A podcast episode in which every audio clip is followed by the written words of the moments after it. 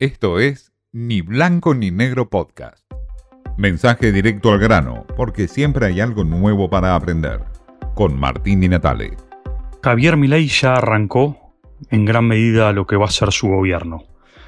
Fijó prioridades, delineó algunos planes y fijó también muchos frentes de batalla. Demasiados frentes quizás para un presidente que no tiene poder territorial, un presidente que jamás incursionó en la política y que tiene, por supuesto, un desafío muy grande por delante, sacar de la crisis a la Argentina.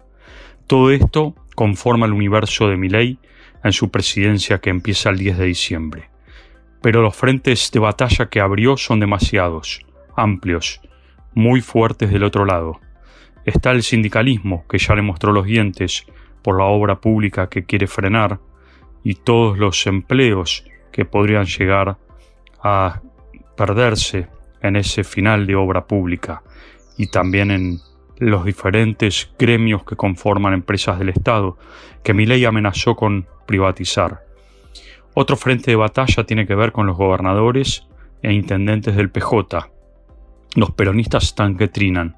También falta de fondos. No hay plata, dice mi ley. No hay plata. Directamente.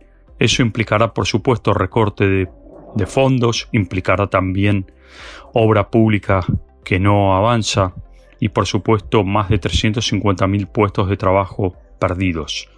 Todo eso es, por supuesto, convulsión política. Milei habla también de un frente de batalla que tiene que ver justamente en el Congreso.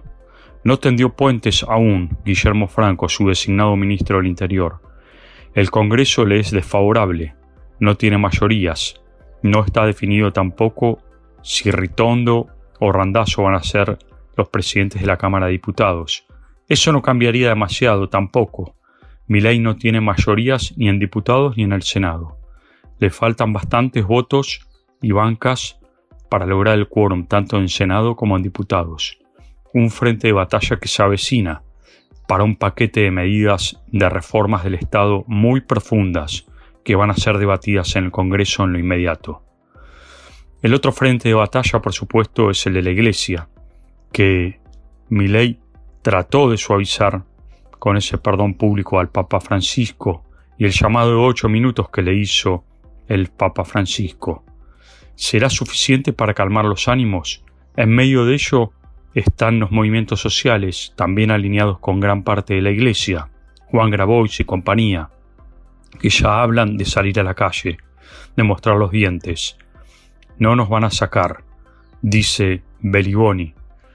A este gobierno le tiene que ir mal, reiteran algunos hombres de los movimientos sociales. Todo esto también habla de convulsión en la calle.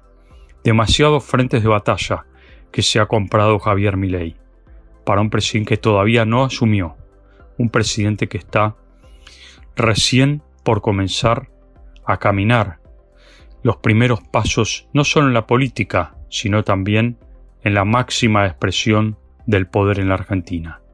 Pero Milei dice que está convencido de sus ideas y de que va a lograr sacar a la Argentina de la crisis. Ojalá así sea, ojalá no haya que penar por tantos frentes de batalla y por crisis más profundas. La Argentina ya no soporta tantas crisis. Demasiado hay hasta ahora, con índices de pobreza extremos, una inflación que no para y una crisis económica que ya golpea a gran parte de los argentinos. Habrá que esperar y ver si esos frentes de batalla se conforman en puentes de diálogo y en soluciones posibles, las soluciones que plantee mi ley en coordinación con el resto. Esto fue Ni Blanco ni Negro Podcast.